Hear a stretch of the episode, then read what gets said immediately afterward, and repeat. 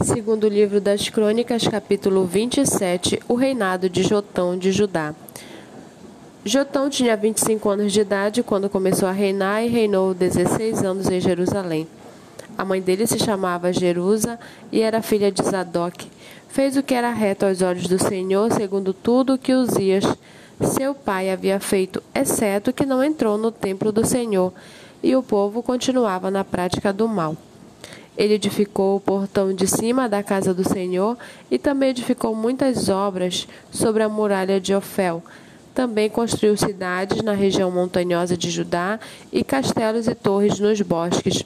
Ele também guerreou contra o rei dos filhos de Amon e o derrotou, de modo que os filhos de Amon naquele ano lhe deram três mil e quatrocentos quilos de prata, mil toneladas de trigo e mil toneladas de cevada. E eles lhe trouxeram isto também no segundo e no terceiro ano. Assim Jotão se tornou cada vez mais poderoso, porque dirigia os seus caminhos segundo a vontade do Senhor seu Deus. Quanto aos demais atos de Jotão, todas as suas guerras e empreendimentos, eis que está tudo escrito no livro da história dos reis de Israel e de Judá.